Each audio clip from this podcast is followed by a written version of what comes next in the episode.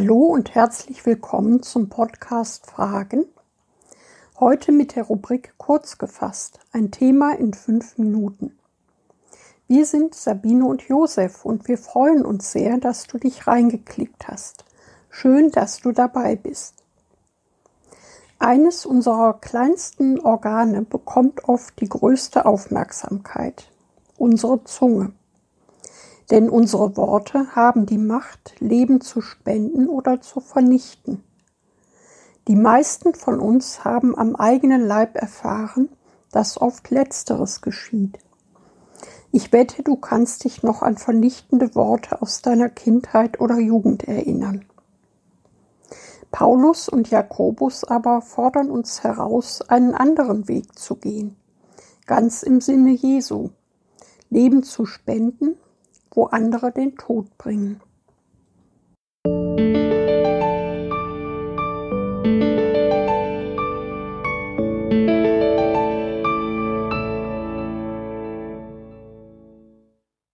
Lebst du noch oder verwehst du schon? Tod und Leben stehen in der Gewalt der Zunge. Kleines Ding, große Wirkung. Lasst kein faules Geschwätz aus eurem Mund gehen, sondern redet, was gut ist, was erbaut und was notwendig ist, damit es Gnade bringen denen, die es hören. Epheser 4, Vers 29. Weißt du, was Paulus hier mit faul meint? Ja, wortwörtlich faul, im Sinne von verfault. Es hat den Geruch der Verwesung, des Todes. Der geneigte Bibelleser weiß, dass ein Toter nach einiger Zeit anfängt gar fürchterlich zu stinken. Aber auch wenn du die Bibel nicht kennst, weißt du sicherlich um den Gestank der Verwesung aus diversen Krimis, die täglich im TV laufen. Und genau diesen fürchterlichen Gestank, den Geruch des Todes, können unsere Worte verbreiten. Ich habe meine Frau vor einiger Zeit eine Irre genannt. Das saß. Vergessen sind all die guten Worte, die ich zuvor oder danach zu ihr gesprochen habe. Ich bin nun für alle Zeit der Mann, der sie für irre hält. Jakobus äußert sich im dritten Kapitel seines Briefes ausführlich zu der Gewalt, die die Zunge hat. Er vergleicht sie mit einer kleinen Flamme, die ein großes Feuer entzündet, und dass kein Mensch in der Lage ist, die Zunge zu zähmen, zu kontrollieren wenn wir uns nur bewusst machen würden, was Salomo schon im Buch der Sprüche erkannt hat. Tod und Leben sind in der Gewalt der Zunge. Sprüche 8, 21a. Eines unserer kleinsten Organe, die Zunge, hat es buchstäblich in der Hand, Tod oder Leben zu spenden. Mit unseren Worten können wir also beides, jemanden zerstören oder ihn aufbauen sollten doch aber nur letzteres tun, oder? Ein deutsches Sprichwort sagt, wenn du nichts Gutes zu sagen hast, sage lieber nichts. Das ist genau der Rat, den uns auch Paulus in unserem Eingangsvers gibt.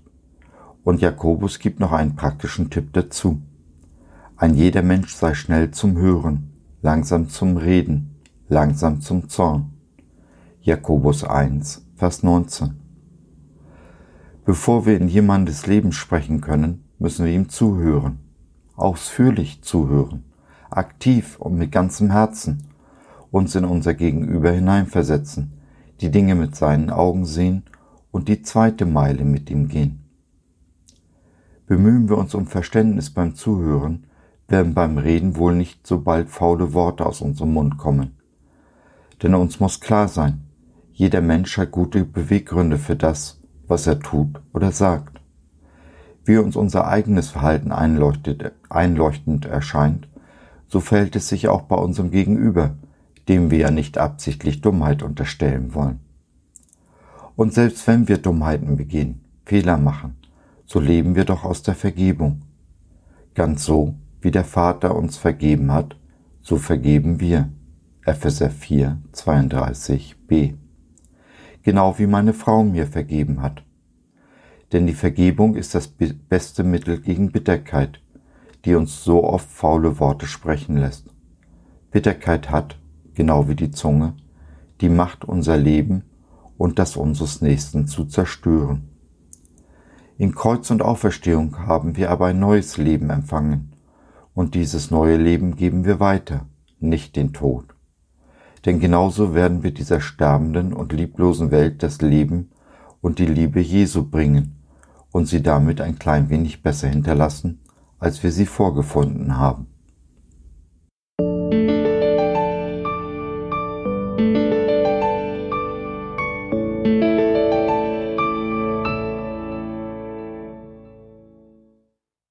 So, das war's für heute. Wir hoffen, du hattest Freude und konntest etwas mitnehmen. Wenn du noch Fragen hast oder mit uns in Kontakt treten möchtest, dann besuche uns doch im Web www.gott.biz.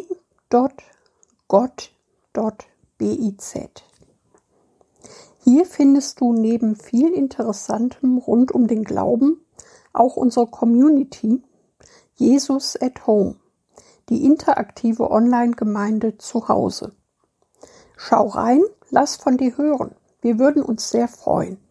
Bis dahin, Sabine und Josef.